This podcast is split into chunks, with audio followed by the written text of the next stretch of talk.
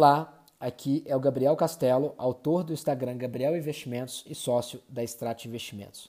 Esse é meu primeiro episódio, meu primeiro podcast, então uh, não leve a mal, estou começando, mas eu resolvi aqui trazer as perguntas mais frequentes, as que mais aparecem no meu Instagram, aí no mundo de investimentos, e eu quis trazê-las para você e, além disso, obviamente, trazer as respostas. Então, aqui nesse podcast, você vai ter uh, um tira-dúvidas rápido de várias perguntas que acabam surgindo aí dentro do mercado financeiro que as pessoas acabam é, me fazendo. Então são perguntas bem comuns, tá? Uh, espero que seja útil para vocês e vamos lá. Uh, um segundo, vou pegar aqui as perguntas. Primeira pergunta: livro para iniciantes. Eu recomendo para todo iniciante o livro Investimentos Inteligentes do Gustavo Cerbasi. E por quê? Porque é uma leitura fácil, você ele pega termos essenciais que não adianta você falar de ah, como que eu faço uma estratégia de ações, invisto em ações, se eu não sei nem o que, que é uma ação, né? o que, que é um, um FGC da vida, o que, que é uma renda fixa, o que, que é uma renda variável. Então ele é um livro que vai vir com ali com tópicos né, essenciais, vai falar de estratégias em ações, estratégias em previdência, estratégias em fundos, vai te explicar o que é renda fixa, renda variável. Então acho que é o um livro essencial e um livro inclusive barato para poder começar. Deve estar na casa de, da faixa de uns 30, 40 reais mais ou menos. Qualquer site que você procurar, você acha esse livro. Próxima pergunta. Nubank tem FGC?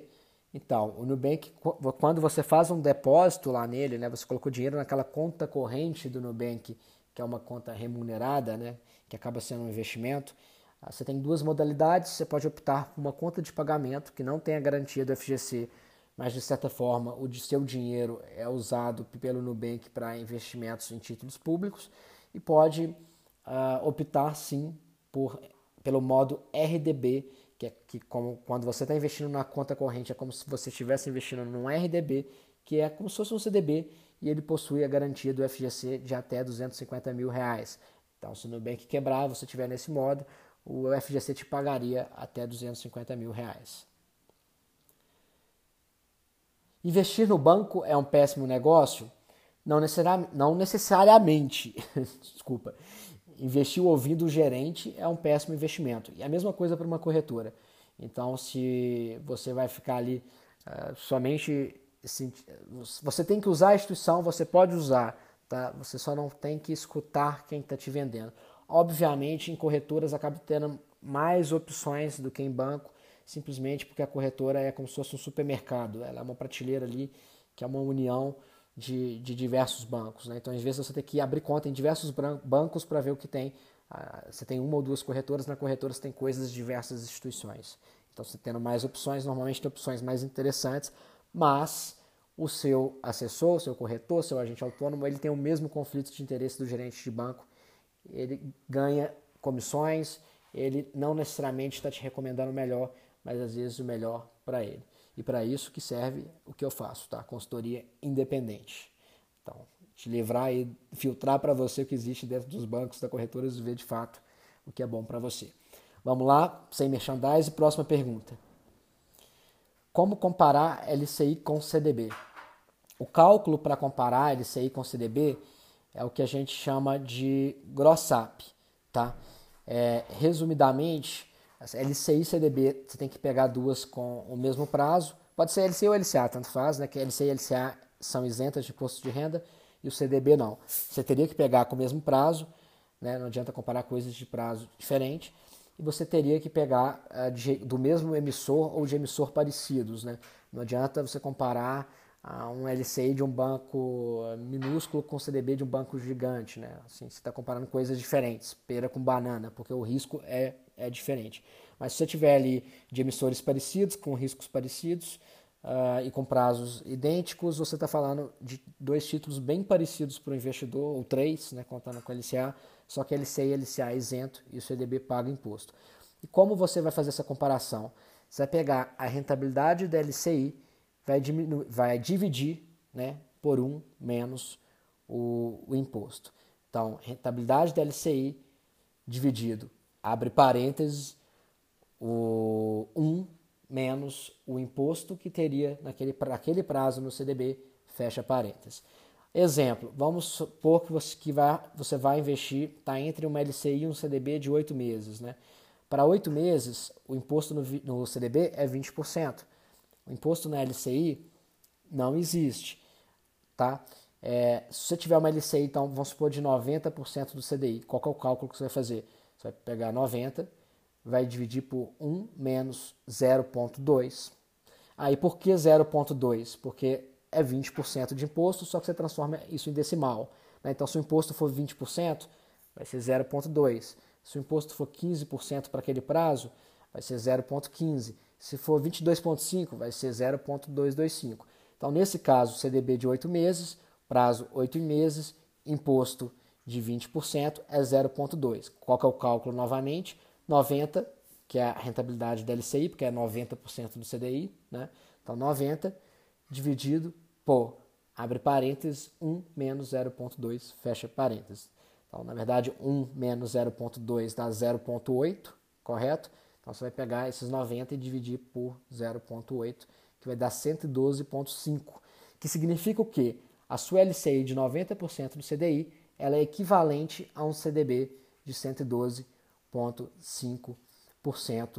do CDI. Então, nesse caso, uh, se você tivesse um CDB de mais de 112,5%, o CDB vale mais a pena né, do que a LCI. Se o, CDB, se o CDB tiver menos de 112,5% do CDI, a LCI vale mais a pena. Por quê? Porque a LCI de 90% do CDI é equivalente a um CDB de 112,5% do CDI. E se a corretora quebrar? A corretora é somente um intermediário. Então, o seu risco está no investimento que você escolhe dentro daquela corretora. Ou seja, se você fizer um investimento na Petro, independentemente se você usa a corretora do Itaú ou a corretora do Inter, por exemplo, ou da XP, é a mesma coisa. Tá? O risco é aquela ação da Petro desvalorizar. Se você investe lá num CDB uh, ah, BMG, tá? E esse CDB você comprou ou pela pelo BTG, ou pela XP, ou pela Winter, ou pelo Banco do Brasil, se existisse lá, uh, é a mesma coisa também. Uh, eles estão intermediando. O risco é o investimento que você escolhe dentro da corretora. Então, se você faz o investimento no CDB do Banco Máxima dentro do, da XP Investimentos, o, rico, o risco é o banco máximo quebrar, não é a XP quebrar. Se você faz investimento em tesouro ah, em qualquer um dessas corretoras, o risco é o tesouro e não as corretoras. O que vai acontecer se a corretora quebrar é que provavelmente sua custódia vai ser transferida, né? você vai ter os mesmos investimentos que você tinha, só que vai ser atendido por outra é, plataforma, ok? Por que o meu tesouro Selic não rende exatamente a Selic? Isso é muito comum, né? O investidor vê ali que, olha, uh, não rendeu meu dinheiro, né? não é tesouro Selic, por que, que ele rendeu menos? Por que, que ele rendeu mais? O tesouro Selic, dos, de todos do tesouro, ele é o que varia muito pouco em relação à taxa contratada, mas ele pode ter um ágio ou um deságio, ou seja, você pode, ele pode render um pouco acima da Selic ou um pouco abaixo da Selic, de acordo com com oferta e, e, demanda, enfim.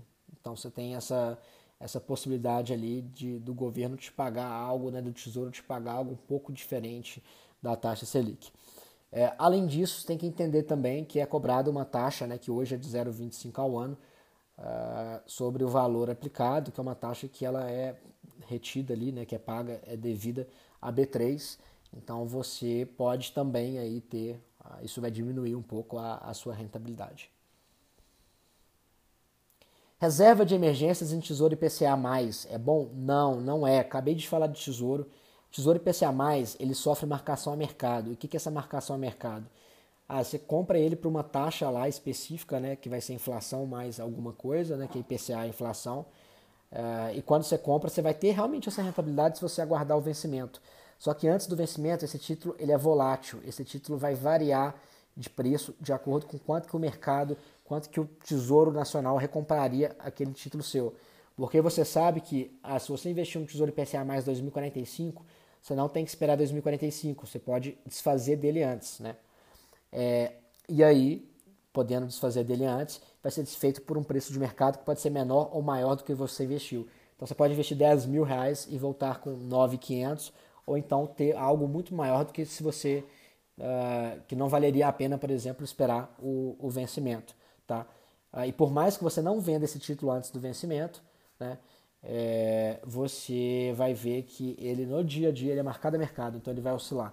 O seu preço sempre vai oscilar, mas você sempre pode esperar o vencimento para ter a taxa pactuada e essas oscilações não te, não te influenciarem, digamos assim. Mas no decorrer do caminho, até o vencimento do título, até a maturidade do título, você vai ver uh, esse, esse valor aí variar um pouco, ok? Não funciona como reserva de emergências porque você pode precisar do dinheiro e aí sim o tesouro te paga em um dia, você consegue resgatar a qualquer momento, ele te paga em um dia, só que com esse preço aí que não é garantido.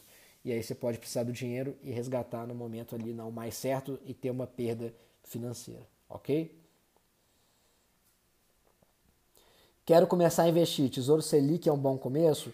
Sim, é um bom começo. É um investimento ali, é uma poupança melhorada, né? Digamos assim, resgate rápido em um dia. Ah, não tem essas oscilações igual o Tesouro IPCA+, é uma taxa que praticamente sempre cresce e que normalmente é mais rentável do que uma poupança. E rende diariamente, né? Poupança é a cada 30 dias. Se você não espera o aniversário da poupança, você não tem a rentabilidade daquele período. Carro ou Uber? É importante fazer um cálculo tá, para ver isso. A gente está inclusive desenvolvendo, eh, eu estou desenvolvendo uma planilha para fazer essa diferenciação de carro e Uber. Eh, se você nessa oportunidade estiver me assistindo aqui, no Spotify, me manda um direct lá no Instagram, Gabriel Investimentos, vê se a planilha já está pronta ou procura lá no meu, na minha, no meu link que está lá na bio, né? Uh, que se já, se já estiver, já te disponibilizo, se não tiver, em breve estará pronta. Mas normalmente, você tem que entender é, uh, o carro, por mais que você não saia com ele da garagem, ele já tem um custo muito grande instalado, né? O preço que você pagou no carro, a depreciação, é, manutenção, uh, você tem seguro e etc.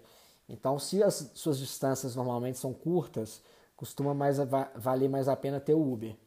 Né? Agora, se as suas distâncias são muito longas, costuma, mais valer, costuma valer a pena mais ter o carro.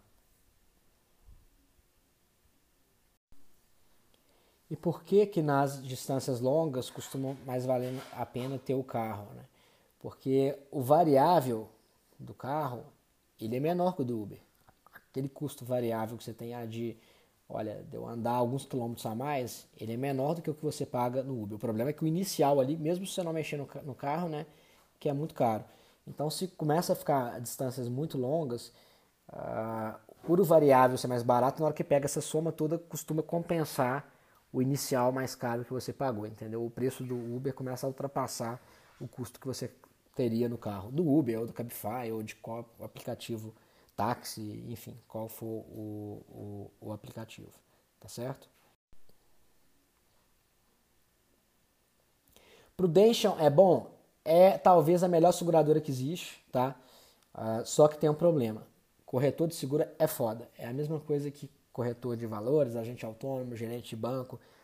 Provavelmente, não necessariamente eles vão querer te vender o seguro mais adequado para você, mas o melhor para o bolso deles. Um erro muito comum que eu vejo dentro dessas seguradoras que tem seguro uh, resgatável, né, exemplo, Prudential, é que costuma te vender como se fosse uma aposentadoria junto com o seguro. Né? Você pode resgatar em algum momento, mas não é. Uh, se pensar como aposentadoria, era melhor ter outra coisa. A remuneração do seguro é baixa, não é investimento. Era melhor ter uma previdência privada que fosse, tá? ou um outro investimento. É, e se for e também a partir do momento que você resgata o seguro, você perde ele. Então, falando, por exemplo, de falando aqui de seguro vida inteira. Então, você perde ele. Você cancela a pólice. Se você cancelou a pólice, você perdeu, às vezes, o objetivo que você tinha inicialmente, que era de ter um seguro para proteção. Porque se fosse para ter para aposentadoria, era melhor outra coisa. Então, não faz tanto sentido você ah, pensar como aposentadoria. Mas se você pensar como seguro, seguro vale a pena, a Prudential tem bons seguros, assim como tem seguros ruins. E não necessariamente o seguro vida inteira, que é resgatável lá, também seja ruim, tá? Existem finalidades específicas é, para ele. Ah, então, por exemplo, muita gente usa como blindagem patrimonial. Olha, você está passando por um processo é, de divórcio ou qualquer coisa que, ah, sim, que você está na sua razão, você não está fazendo nada errado, mas você quer evitar problema de que possa mexer no seu patrimônio. Ah, você consegue, então, um seguro tem mais chances de que, se você pega o valor que você tem financeiro e coloca ali no seguro, de que você consiga uh, se proteger, né, dentro da proteger o seu patrimônio ali de dentro do, do dentro do seguro, né? Você pegou, sei lá, tem 500 mil reais, peguei, em vez de ter o 500 mil de dinheiro, comprei, comprei uma apólice de 500 mil, ela é resgatável, vão colocar em 10 anos, daqui a 10 anos o dinheiro volta para mim, e aí talvez a situação já esteja um pouco mais tranquila, pode evitar, não é garantido, mas que alguém ali bloqueie seu patrimônio de forma injusta, talvez. Ok?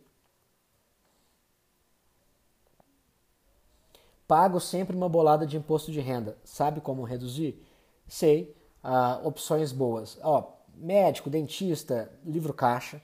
Você consegue ali pôr até a, o uniforme branco que você usa, a roupa branca que você tem, às vezes você consegue colocar ali dentro do livro caixa na sua declaração para deduzir imposto sobre isso. Então tem vários gastos que você consegue jogar ali para reduzir seus custos. PGBL é um tipo de previdência privada que chama Plano Gerador de Benefício Livre uh, para qualquer profissional que ele uh, contribua para o INSS e tenha, um, e, faça de, e tenha rendimentos tributáveis, né, e faça a declaração completa. E às vezes ele nem faz a completa ainda, mas ele pode mudar para completa que vale a pena uh, ter um PGBL é, esse profissional pode ser que ele consiga ter uma dedução nos impostos. Então, só para você ter ideia como funciona o PGBL. Aí, imagina que sua renda tributável é de 100 mil. Aí, ao longo do ano, isso é anual, ao longo do ano, seu imposto foi recolhido sobre 100 mil. Só que chega ali na frente e você fala, olha, tive gasto com algumas coisas. Ah, gastei tanto com INSS, gastei tanto com é, saúde, gastei tanto com educação e coloquei tanto num PGBL. Você pode colocar até 12% da sua renda tributável anual. Então, se sua renda é de 100 mil, você poderia investir 12 mil no PGBL. É um investimento, é um tipo de previdência, vai estar lá rendendo e, paralelamente, você pode pegar esse dinheiro pode usar para na sua declaração para juntar com as outras coisas que tem lá e deduzir também. Então, só para você ter uma ideia, se a sua renda é de 100 mil reais, é, você é, só com o PGBL você conseguiria tirar aí 12 mil da sua base de cálculo do imposto. Não é 12 mil que você vai diminuir de imposto, é 12 mil que vai tirar da base de cálculo. Né? Então, vamos um pouco para a sua renda de 100 mil, provavelmente sua alíquota é uma alíquota de 27,5. Seria calculado 27,5 sobre 100. Agora vai ser 27,5 sobre uma outra base menor. Porque do 100 eu vou tirar 12 e vou tirar outras coisas. Então, nesse PGBL, você teria uma economia aproximada de 27,5 sobre esses 12 mil que é justamente a base de cálculo da onde que você não vai tirar mais imposto, né? não vai ser cobrado imposto ali, que daria entre 3 a 4 mil reais por ano. O que você tem que pensar é que o governo, uma hora, vai querer ganhar dinheiro. Né? Então o PGBL ele funciona um pouco diferente dos outros investimentos. A maioria dos investimentos, você tem imposto de renda, e o imposto de renda é cobrado sobre o quê? Quando você está com o dinheiro rendendo lá, né?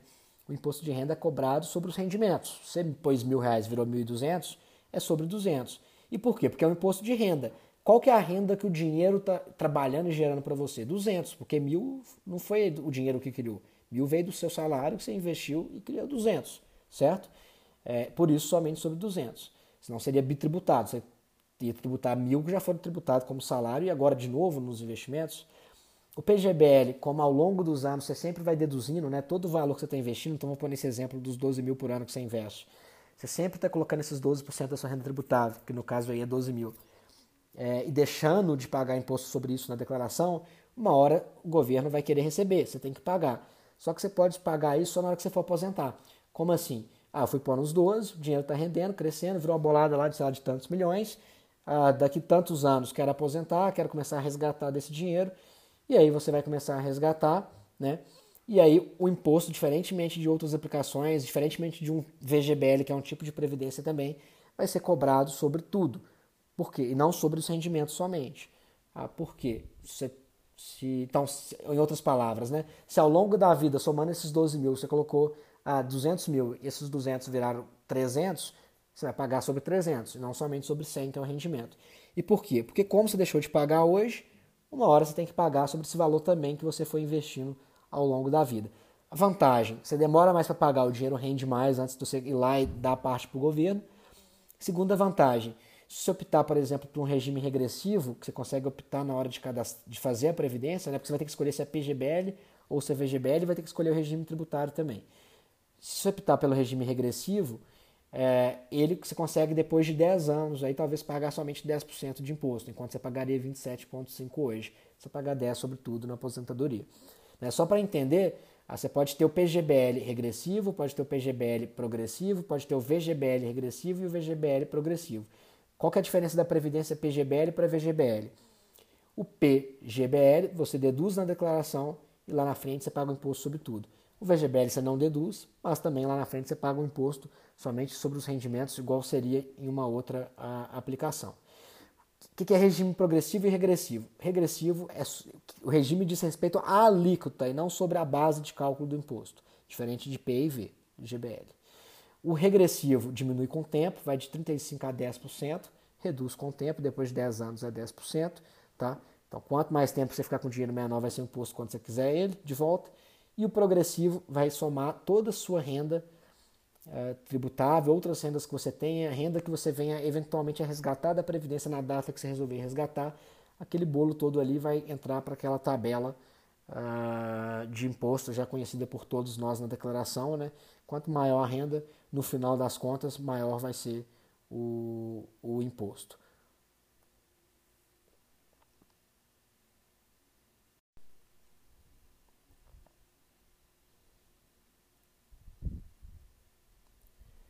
E para finalizar o episódio de hoje, e depois vem mais perguntas aí dessas frequentes para outro episódio, uh, reserva de emergências, qual o melhor caminho?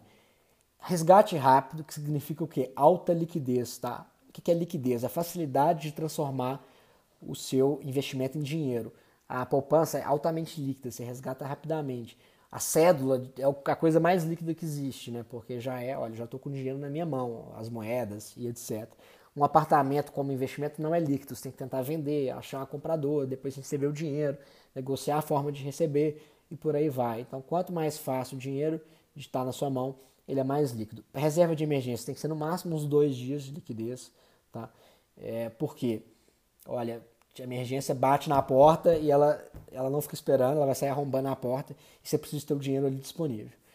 É, e tem que ser baixo o risco, não pode estar numa ação, não pode estar em fundo imobiliário, ah, por quê? Porque oscila. Aí você precisa do dinheiro amanhã, o negócio está na baixa, não está no momento certo de vender.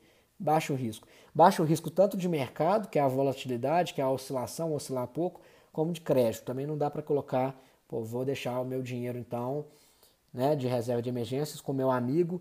Ele me falou que na hora que eu precisar ele me paga, então tenho liquidez, né, ele me paga na hora que eu quiser, é, que eu precisar, só que, pô, às vezes o cara tá na, apertado ali na hora e não vai te pagar. E aí você tem um risco de crédito um risco de calote ou de atrasar o pagamento por algum motivo e, e por aí vai.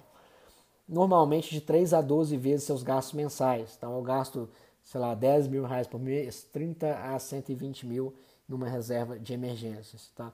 Eu gasto 5 mil reais por mês, metade disso. Se é um profissional liberal, normalmente é melhor ter algo maior. Você tem mais instabilidade, né?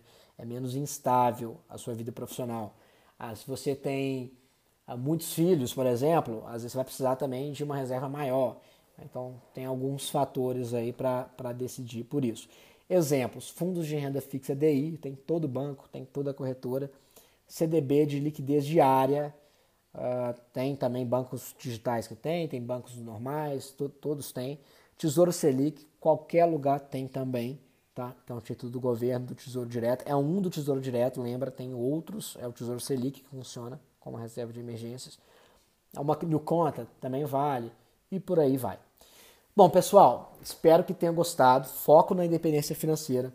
Esse é um primeiro episódio do podcast meu, do Gabriel Investimentos.